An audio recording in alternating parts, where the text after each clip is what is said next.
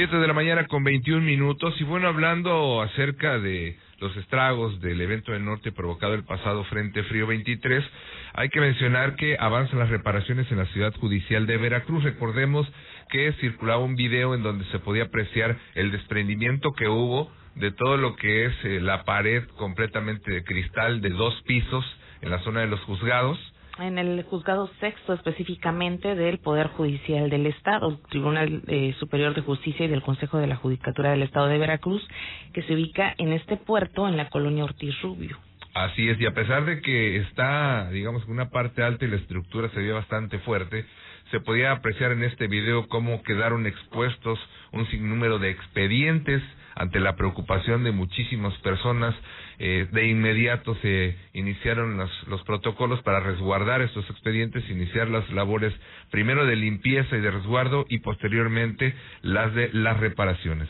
Claro, ya emitieron un comunicado al respecto, Saúl, y bueno, Joana Marlene Bautista Flores, que es directora general de Administración del Poder Judicial del Estado de Veracruz, informó que se trabaja a marchas forzadas para rehabilitar al 100% las oficinas dañadas, ya personal, abogados, la ciudadanía señala pueden estar tranquilos obviamente la ciudadanía que tiene directamente algo que ver o algún caso eh, directamente en el inmueble, ya que de por sí toda la jurisprudencia, los abogados resultaron afectados por esta pandemia, el tema de las citas, las audiencias, el servicio mínimo que se daba también, hubo un impas importante que retrasó e incluso se pasaron las fechas de las audiencias en varios casos,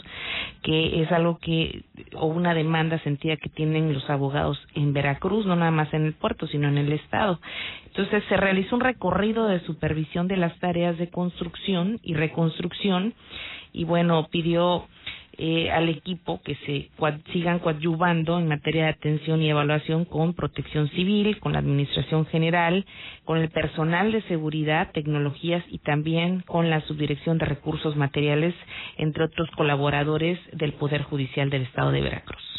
Sí, hay que mencionarlo en la parte operativa, no solamente con los abogados, debido a la pandemia se retrasaron citas y si es que llegaron a abrir los juzgados era eh, muy medido, muy limitado y esto hacía un cuello de botella en la resolución de casos. Y cuando de repente se ve en este video que quedan los expedientes eh, expuestos, pues hubo mucha preocupación por parte de la ciudadanía que efectivamente lleva sus casos ahí. Y eh, pues por lo que están comentando también Inés Romero Cruz, presidenta del tribunal, sí va a llevar unas semanas las reparaciones, sin embargo, en el área de expedientes, insistimos, ya están eh, resguardados y las reparaciones han iniciado, han avanzado. ¿no? Claro, y esto va a colación también, o trae a colación más bien, eh, la demanda que han tenido por parte del Colegio de Abogados de Veracruz, que preside Braulio Terán,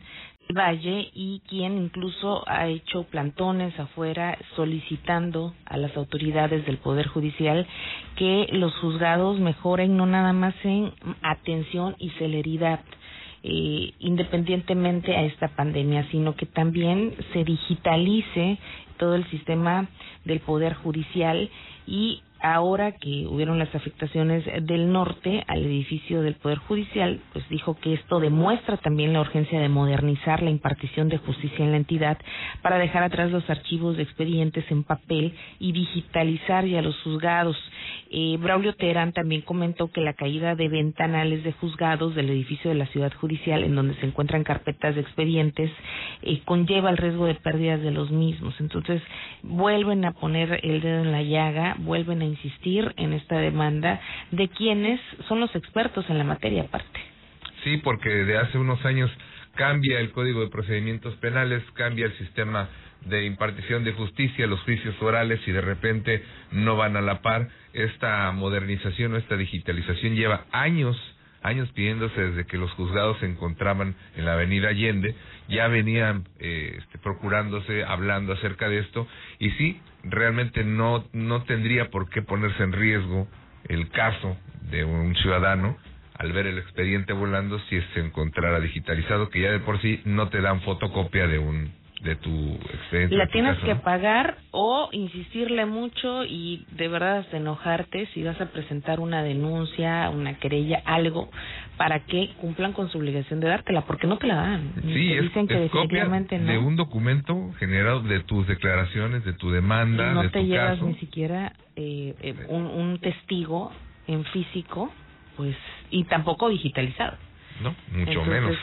Ahí está la, la, la situación, ¿no? Eh, también eh, señala el Colegio de Abogados que en Veracruz, insisten, se tiene una de las peores imparticiones de justicia del país y todavía el año pasado la entidad se ubicaba en el penúltimo lugar cuando otras entidades como Querétaro aplican sustanciales avances. Bueno, hay que recordar también una cosa, con el- la habilitación del sistema penal tuvieron los abogados veracruzanos y de todo el país ocho años para capacitarse. O sea, el sistema penal de justicia entró hace escasos cinco años o cuatro en vigor como tal, pero en ese lapso hubieron ocho años de capacitación. Son contados los abogados, no nada más en Veracruz, sino en otras partes del país, donde han hecho audiencias eh, públicas, donde que están capacitados para hacerlas además, porque tiene también sus propios procedimientos. Son pocos los abogados que se capacitaron, pero pues desgraciadamente también tiene que ir a la par la cuestión eh, institucional, ¿no? Que también en ese sentido hubo un grave problema porque al inicio, por la desinformación, surgieron muchos capacitadores que daban cursos y cuando los abogados los tomaban les decían que no tenían validez porque estas instituciones no estaban certificadas. Otras más que se dieron en línea y entonces tardó por lo menos un par de años en que pues nacieran estas figuras de instituciones o agentes capaci- capacitadores externos certificados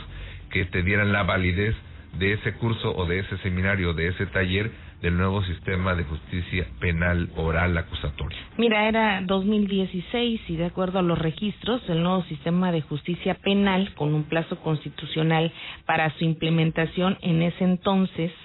que concluía ya en los próximos 47 días, o sea, en 2016 se tenía que poner ya en habilitación total desde que fue aprobado.